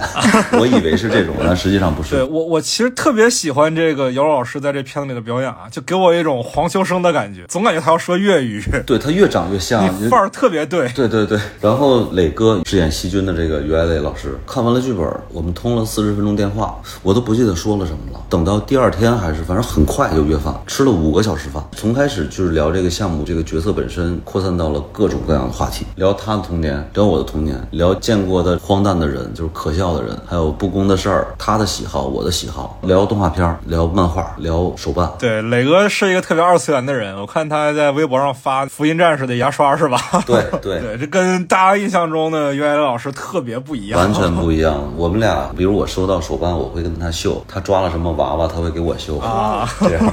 真都是大儿童。对，微信聊天就经常是孩子哭，我往哪了？所以基本上这五个角色都是你能从演员身上找到人物和演员身上的共性，然后又跟演员进行了一些共同创作所设计出来的。对，开始我原剧本里头的九这个角色呢是当地人，然后我听了黄米一说了一次长沙普通话啊，塑料普通话啊，塑普。哎，我说这个腔调好啊，然后再加上他本身就是长沙人，我说可以改成湖南人，没有问题。然后宝哥他是北方人，我觉得他说普通话更能把那个人物就是他的那个经验演出来，我就觉得那就没问题，可以改成他们俩是从北边来的，然后在此相遇的这么一个状态啊。嗯。这设计还真的都是挺有意思的。然后其实我们之前也聊到过，整个制作这个片子的历程是非常长的。你说一开始写剧本是一五年，上映是二三年，这期间过了八年。但其实你拍完嘛，昨天我们首映的时候也听你说了，是一九年的六月一号，到现在也已经过去了四年了。二一年的时候，我记得该玩就已经亮相各大电影节了。你比如说戛纳，比如说平遥，为什么要经历如此多的漫长的岁月才能让观众看见呢？有一个非常有。有意思的点就是，当时我跟佳能聊到他对这影片一开始的构想的时候，聊到全景深，聊到高感光的时候，都特别兴奋，觉得是一个特别新的技术。结果其实你放到现在看，它已经非常的普遍了。对我们当时用机器的时候还说呢，说这是咱第一次就拿这拍，没人用过。结果现在全在用，结果现在都不用了，而且阿莱也出了这个什么？对对对对对，因为当年可能要跟听众们讲一下，数字电影摄影机在上一代的主流机型常见的感光度是八百，然后在一九年左右那时候出了。一些新的技术，技术感光可以提到五千了，这是一个非常质的变化，可以给你的夜景，可以给你的景深带来非常多的自由的发挥的空间。其实我们菊哥的毕业作业就是用高感光的机器拍的，我记得也是 Red 吧？对，Gemini。对对对对对，Gemini 这个技术在当年算是很潮的技术了，但是经历过如此漫长的岁月，它已经变得很普遍了。很多电电影都在依照着高感光的逻辑在创作了。哎，就相当于你拿了一个诺基亚的彩屏，觉得这个可厉害了，睡了一觉，过了四年，人家拿上四 S 了。对对对对对对。因为中间有三年不可抗力嘛。哦，也就是说，其实主要就是疫情这个原因，是吧？对对对，就是电影院的问题，然后行业的寒冬。最后一个电影节，那应该就是去年的 First，就是你在 First 第一次看，是吧？嗯，对对对，应该跟现在是一个版本了，对吧？对，只有一个版本这个电影。原来如此，就是戛纳的观众看的也是这个版本。对的对的，但是戛纳那边的完成度是没有咱们这边高的，后期修了一下东西，比如说瑕疵啊，或者哪儿的声音切齐还是飞出去的这些处理啊。嗯，那难得我们国内观众的体验不仅说一致，甚至还比国外观众还好点，是吗？呃，是的，是的，一定是比国外好的，因为我重新调整了混录，做了很多技术上的修饰吧，算是。嗯。接下来我想问一下你的一些片场的创作方式啊，你刚才有提到嘛，就是杨德昌导演一直是一个算是你的偶像吧？那杨德昌导演可是完完全全会按照剧本和分镜来执行的，一丝不苟的那种创作者。但是其实我也听到了说你会在片场有很多自由发挥的地方。那你的工作模式到底是什么样的呢？我是在案头工作的时候，我不知道崔一涵你认不认识？你的师妹是我的学生徒弟，她是我的第一执行，她佳能，我们三个每天一点上班，就是下午一点，不工作到半夜两点半半，谁也别走。崔一涵在念剧本，我就画分镜。分镜之外呢，还有个调度图。佳能负责在旁边否定我或者赞同我。然后有时候我俩就吵架，崔一涵就拉架。我说你不要拉架，你支持谁？他就是说可能佳能说的这个什么是对的，然后你说那个什么对的。我说你不要跟我废话，你就说站谁就完了。我说我只要你的意见。吵了很多无意义的架，最后达成共识。我是有一个台本一个分镜的，我是会画调度图的那种。其实还是很细的，他工作。对对对，比较工业化的工作方式，不然我心里没底啊，你知道吗？那怎么办？多害怕呀！包括零丁，其实我也是画分镜的，那个短片我也画了分镜。是，那也能感觉到，其实分镜感是很强的。对，我也画了分镜，但是在现场啊，就是你的计划赶不上变化。我现场的即兴创作，可能就是因为我突然看到了什么，我觉得这个我加进来。但是那些看到的和现场即兴的，一定是要建立在基础工作量的完成之上的，就是你要把那些分镜拍掉。就是经历过九九八十一难，取到无字真经。对。一定要把那个基础的拍掉，你才能拍那些。还有一个机动性强的好处是在于它有不可抗力。比如说九跟东子分别那场戏，实际上应该是在室外的。就是你想啊，就是滚滚的江水，云压得很低的那个气氛，放一大全景，可能一镜就特好看。但是呢，无奈淹了，灯也上不去，摄影机也上不去。演员如果上就走独木桥，那怎么办？你说现场就得改，全改，那分镜全变了。那我说那就来这儿下一个，那儿下一个拍吧。你这会儿只能保戏。然后比如说你在船上拍嘛，你在人航道上。拍啊，人家船只要通行的，比如说谈好的四点半结束拍摄，但是突然过来说导演四点就要结束，我说你不是这么跟我说的，但是这会儿你没有办法去责怪他或者说抱怨，那就解决，我少了半个小时，那我的方案是不是要变？有时候有很多即兴是逼不得已，很多导演即兴能力都是逼出来的。对，焦导演刚才也说嘛，说导演的很重要的一个能力是平衡能力，是吧？对，我觉得奉俊昊啊，你要是给他这种情况，他也没法按分镜来，你知道吗？对，不可抗力太多了哈。对，那有没有考虑，比如说之后拍电影的时候，尽量选择一个自己可控的环境场景？我其实每次拍都想选择一个可控的，但是我觉得拍电影这个事情本身就不可控。可控就自动化了，是吧？对，可控就 AI 拍嘛。首先，大家的频段是不一样的，我要把大家调在一个频段里，从一个出发点。去出发，想的大概是同频的事情，然后做的是同频的事情，这就很难了。这要大量的沟通协调工作，然后现场呢，你又没法决定金木水火土、日月风雨云，全都在你控制范围之外，所以我觉得导演是一个非常无助的职业。我之前其实也采访过几个导演啊，你比如说牛小雨、孔大山，他们也都跟我说，这导演这个活儿，这是谁干谁知道。嗨，好多人零零后的说这个特别喜欢电影，我说喜欢就够了，喜欢就行，没必要啊。想干这行就快跑。对，可以搞艺术，但是没必要。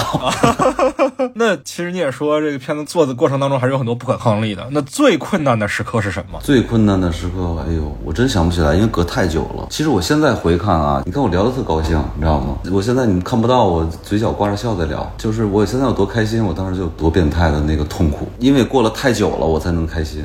你说现在困难，我倒觉得不困难，我就觉得挺好玩的。整个状态就是熬夜嘛，景的问题，然后演员周期的问题，以及我不想超预算，我也不想甩戏。我经常到现场第一句话就是今天必须他妈的拍完，我要拍完，我要完成。后四分之一拍摄的阶段，我的心态就是我不管好坏，我要完成，我就开始较这劲了，已经。呃，对得起这些兄弟，对得起出品方，然后对得起我不白写这剧本吧，要完成嘛。嗯。写剧本的过程是不是也是非常的困难的呀？我看你推倒重来那么多次，对，挺困难的，就是那个孤独啊。现在回想特别好，而且我现在喜欢那个孤独那感觉。但当时我年纪小，完了二十几岁写，我就老想跟人分享，让人给我提毛病、找问题。可能你给十五个人群发了你的前三十场戏，俩人回你，而且内容还是我过了这阶段就看，你知道吗？但是后来你就习惯了，习惯之后我就只管发，你爱看不看。后面我就大概是在自己创作，然后也找朋友来我们家，可能住我们家聊一宿，然后聊一宿呢，可能一个扣也没解开，然后大家就散了，只是吃饭。到最后变成了我自言自语啊，然后在屋里头就手舞足蹈啊，一个人分饰多个角色呀。病情越发严重了。对对对，我们家狗用一种非常诧异的目光在看着我。天哪！我其实很好奇，因为写剧本这个阶段，其实你还是二十来岁的一个状态，在那个时候，尤其是经历了很多挫折的时候，到底是啥让你没有放弃去做这件事情呢？因为这个劲儿，我是很想知道你是怎么找到的。这对于很多青年的创作者来讲都是很可贵的。我其实做电影啊，包括写这剧本啊，我并没有想做导演。你是我师弟，而且你是家人同学嘛，那你也应该大概了解我的整个经历。我就根本没有想过做电影，但是生活太不堪了，就是生活太不堪了，我想逃避。然后电影不是能造梦吗？我说那上这里头做梦去，天天做梦就不用面对琐碎跟不堪和你根本解决不了的问题了。然后我就进入了更大的一个坑。对 啊我刚才听就想说，哦，通过拍电影来逃避现实，听着也太凡尔赛了。对，然后发现就是你进入了另外一个现实，就是好像需要面对就更多了。然后你发现你生活是逃不了的，这也是我三十岁才感受到的，就是哦，原来是逃不掉的。就像我，我十五岁的时候，可能我觉得我能力不行，韧性不够，品质不够坚毅，我没有方法。那我二十一岁了，六年以后了，我终于有方法了，我厉害了，我升级了。你发现困难也升级了，你还是解决不了。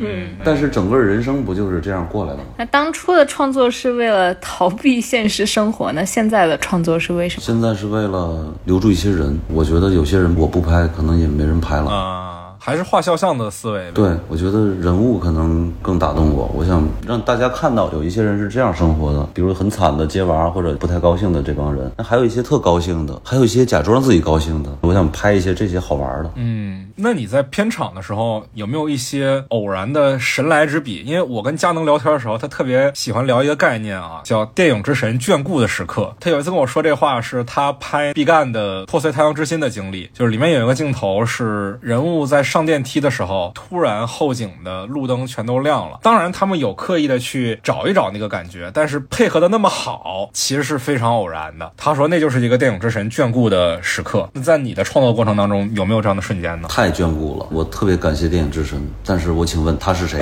他是谁？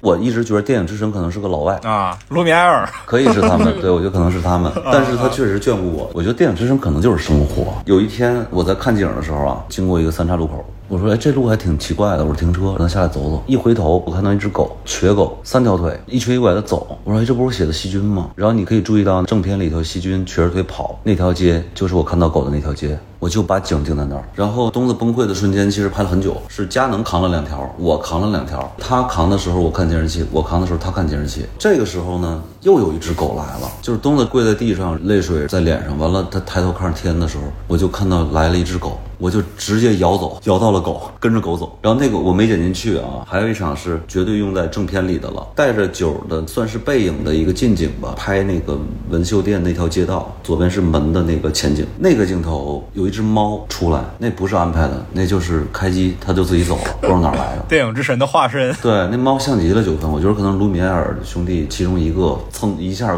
就是咱入个画，帮人家一下。啊你现在看，如果没有那只猫，那个镜头是没有神性或者没有灵性的。刚刚下起了雨，然后猫出来了，在屋檐底下走，就特美。还有一个就是电影之神眷顾我，就接住了。比如说东子抱着骨灰坛下雨那个对吧？啊，对对对，东子接雨水那个。那算一个，还有一个是东子抱着骨灰坛手持正根的那镜头，全景走走走，有一个狗跟着他跑，啊，对对对，那个狗是一个小京巴的那种，但是它是三条腿的。我就想 call back 一下，我看景的时候向那条狗致敬，我说让它入画。再后面还有一个狗，有一个空镜，狗一瘸一拐的吃东西，特远的那一镜。那一镜是有一天我们在拍一个轮胎特写，我一抬头是一个坡儿，我们在一个小卖部搭的监视器棚，那个小卖部有一只狗瘸腿的。我说你能让那狗入个画吗？我想拍一下它。然后我们买了两箱火腿肠，我的道具呢负责狗的调度，我要那个狗有调度，我要它不仅走横调度，还要走纵向调度，就是它时而大，时而小，时而近，时而远。我说最好啊，让它往镜前跑一点，又跑回去的这个感觉。到最后，那个小卖部老板说别喂了，再喂撑着了，不让你们拍了。我们还救了一只狗，叫面条。是有一天我在跟九霄拍警察局的那个场景的时候，我吃面条，有一个小狗就特别特别小，看着我，一看就饿了好几天了，我就给它吃面条，然后我就收养了。收养之后，现在就留在了当地一个执行美术的家里。所以跟这电影有不解之缘的这些众生吧，就小生灵们，他们特别好。我觉得这就是电影之神眷顾的时刻。某种意义上来说，他们也是一种该玩儿。对，是的，对，就感觉纳岛的电影之神都是狗啊、猫啊、大蜗牛，就一种街头聊斋。我跟你说，佳能那个话吧，我觉得太狭隘了。他应该说电梯一开，后面灯亮了，那是电影之神眷顾摄影指导的瞬间，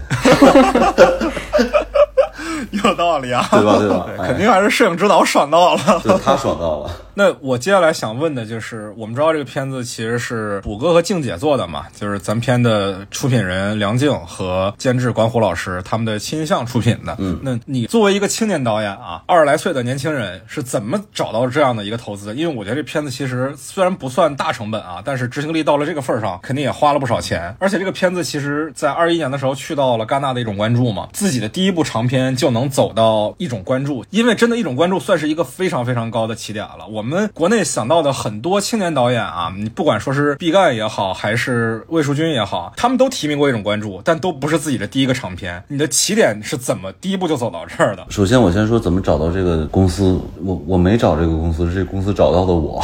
我去，就是一七年创投的时候嘛，上影节创投，虎哥是评委，他们走过来就问我：“你签公司了吗？”我说：“我签了。”我当时就出于道义，我当时带着那个骗子制片，我说：“我跟他们是一伙的。”我说：“我不懂这些事儿，什么合同我也是看不明白，你跟他聊吧。”我就闪开了。结果我跟那边有了 beef 以后啊，把最后一稿改完是第六稿改了，我说可能能力就到这儿了。我说出于对虎哥的尊重和对静姐的尊重，我有有义务给你们看最后一眼。我说我也不打算干这行了，再见。当时想放弃了是吗？对，我就觉得电影圈全是坏人，你们这些坏人骗我钱，我都活不下去了，都剩五块钱了，操，连盖饭都买不起。你们这些骗子，老子要跟你们划清界限。我是尼采，我要宣布跟世界决裂了。我就跟静姐说，我说我不干了，回去就全删了，微信全拉黑了。然后他们以为我死了，真的，这是 对他们以为我想不开，但实际上我是想开了，我就走了，就遁入空门的状态了。是想的太开了。啊，就是想的太开了，就太极端了，然后就找我，我说我没事儿，你们放心，我活着呢。他说你这个太危险了，你太吓人了，你把微信加回来，我就加回来了。我当时微信里只剩下我爸妈了啊，然后再出现在虎哥面前的时候是一八年，虎哥八百杀青，然后静姐给我发一微信说虎哥要见你，快赶紧来，我就来了。虎哥第一句话就是你这一年多都经历了什么呀？我就不知道咋回答，一时语塞。然后虎哥就提了一些人物的，就是哎怎么能更好看，然后一些他的感受、修改方向之类的。哎，我突然觉得哦，好像我知道怎么办了，好像还能改，我就回去接着改。看完这稿之后，合约就摆我面前了。我说我看不懂，我根本没看，我直接签了，因为我知道签了就就拍嘛。而且我当时这种事情我都特感性，就是我觉得我喜欢你，那咱们就一块儿来，然后我就签了。所以就是不是我找到的公司。导演的幸运和不幸都好独特啊。呃，对，感觉特胡来，特开玩笑。哎，你刚才问了一个哦，戛纳那个事儿吧？对对对，嗯，剪着剪着，一年多过去了。当时孔老师跟我说，娄烨剪推拿就剪了跟你差不多的时间，说你看能不能超过他。我好像确实超了他一点点时间，就甚至删到孔老师都说这别删了吧，这不能删吧。我说删，我觉得要删。删完之后，我就跟胡哥说，我说哥，我上了一场特重要的六十七镜，如何如何。我说我觉得悬而未决跟戛然而止应该是这电影的结尾。胡歌看完了，哎呦，这通夸呀，说删的挺好的。之前我在剧本里看到的情绪全都对了，就是回到剧本那个给我的感受了。那我觉得那可能定剪了。就是那会儿我焦头烂额，我没有想过电影节，我没有想过任何电影节，因为我不认为电影是为电影节拍的，反而应该是电影节为电影举办。所以我也不知道该去哪个电影节，我也不懂电影节。当时还有人问我说，戛纳如果喜欢你片子，让你改剪辑，你就能进，你改吗？我说我不改，我是这个态度的。而且戛纳也不是我自己报的名，我啥都不知道。有个海外制片人，他说咱们从戛纳先报起，报了戛纳直接就进了。然后虎哥静姐其实也没管这事儿，我们都忙自己那摊事儿呢。我当时在写一个类似于委托创作的剧本，跟人开会，虎哥在忙他的项目，静姐在忙公司的事情，没人管。就是电影节这个是邮箱就发了一邮件，我还认识那个 Can of Festival 嘛，我知道那是戛纳，我也认识那个 Uncertain Regard，我就认识这几个单词。我一看，哎，我说是进一种关注了吗？他说是啊，我说我操，我就特高兴。我说那是不是意味着不用去其他电影节了？因为我当时知道跑电影节特别累，我拿了一个我的宝丽来拍了一张纪念年照，坐在我给我妈买的那个老太太摇椅上，我就在我们家阳台摇起来了，拿那个马克笔在保利来照片上画了一个戛纳的 logo，我说好纪念一下，结束了。画了个金棕榈，画了个金棕 榈，对，没有想到之后呢那么累，什么一天要出一百四十条物料啊，给戛纳那边，你要赶 DCP 啊，飞戛纳之前我拉了两周血，因为没觉睡、上火、肠胃的问题，没时间吃饭，就是全都是赶后期，所以到了戛纳那个感觉就麻木了，特别懵，没有别的感受，就是这种状态。然后有一天我记得三十七八度吧，我在海滩大太阳，我接受了十五还是十七个媒体采访，采访完我整个人黑了一大圈，崩溃了，就是戛纳 特别特别累。子涵也跟我们说过，一开始抱着度假的心态，但是度假个屁呀、前几天我跟子涵发微信，我说怎么样，戛纳？他说太累了。我说我看到你就想起了二一年的我自己。我本来以为是哪种感觉啊？就是什么阿莫多瓦呀、苏菲玛索呀，在你前头后头，奉俊昊就离我两米，冰恐龙界跟你打招呼，阿比查邦给你点头。呃，确实这些都发生了啊。冰火龙界跟我 say hi，然后握手什么的。哇，哇哦，然后还交流了一些想法之类的，但是我并不是很高兴。有一天晚上，我特别特别担心，我放映的那天，就是我下午十七个媒体采访完之后，晚上十二点我一定要去电影宫测试我的 DCP，特别特别担心第二天的放映。当时陪我去的是著名剪辑师马修，对，就小白船的剪辑，吧？对对对，马修说你不要担心，这里是戛纳。我说不行，我担心，不能在国际友人面前丢中国人的脸。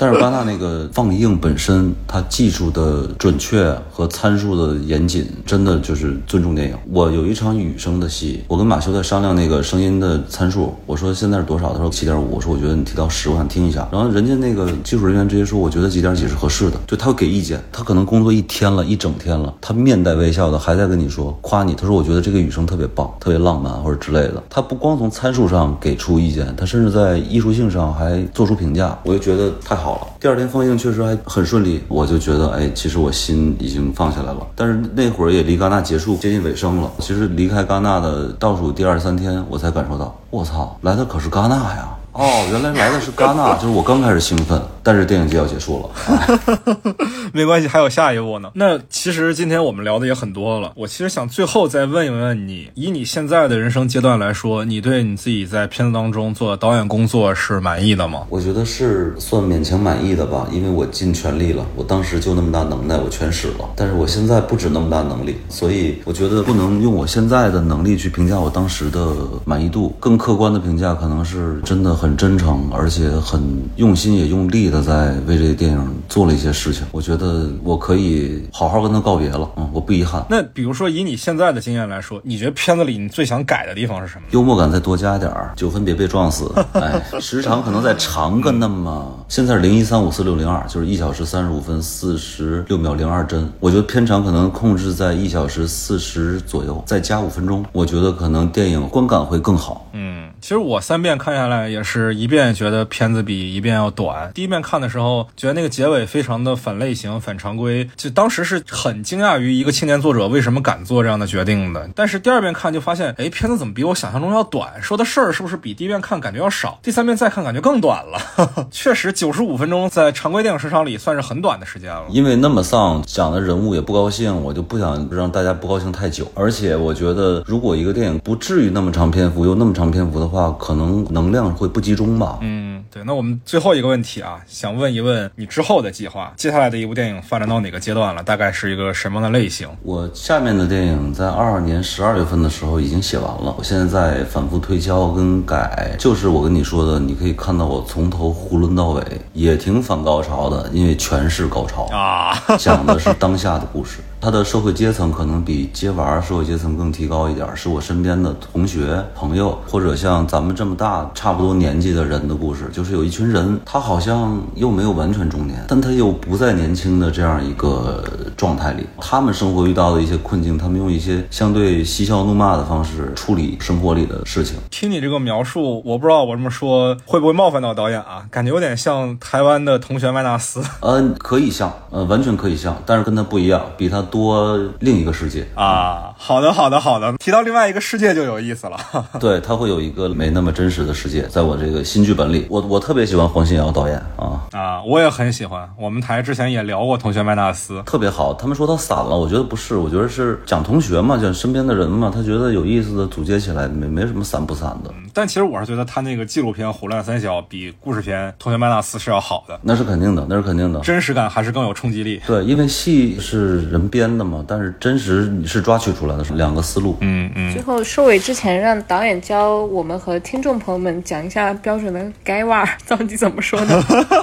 该袜，该袜。对，咱这个英文片名就是它的读法，对吧？就是它的读法，其实是一个 original name，它的母语的发音翻译过来之后，g a e y 的那个那个单词，它来自中东还是哪儿的一个什么什么东西？然后后面那个 war，我觉得就像战争嘛。挺双关的。对对对，一语双关的这感觉就叫这名字了。然后还有一个英文名字，国际发行版的英文名字实际上是叫 Streetwise 街头之道。然后我们的西班牙片名叫城市困兽，西班牙语。然后法国人浪漫，法国人说你不能叫什么就打架闹斗殴的，我们不看。法国人起名字叫叫 La Noce 的真雾，就是真武之夜。啊，这个太法国了。跟各地域的人的状态特别贴合都。啊，这最早还叫狂徒是吧？对，这电影以前姓狂，后来我岁数大了，狂不起来了，就改名吧。啊，那今天关于这部正在电影院上映的电影《改腕》，字面写作“接娃儿”，我们已经讨论了非常多了，也感谢南亚佐导演跟我们畅谈了大概两个半小时。但当然啊，影片本身，包括南亚佐导演这八年的创作经历，它不是一期节目就可以简单概括的。也欢迎大家跟我们做后续的交流。如果有你想说的话，可以留在评论区里，也欢迎加入我们的听友群，在微信上搜索 After Cine，添加我的个人微信就可以申请入群。同时呢，我们也会在本期节目的小宇宙评论区里抽取三位点赞数最高的朋友，赠送给你由我们大家左导演亲笔签名的电影海报。也欢迎大家关注我们的官方微博“散场中的 After Cine”。最重要的呢，是希望大家可以去电影院看这部非常不一样的华语电影《改腕儿接玩儿》。那我们就下期再见吧，朋友们，好的，谢谢各位听众朋友们，谢谢麦高芬，谢谢曲哥，拜拜。再见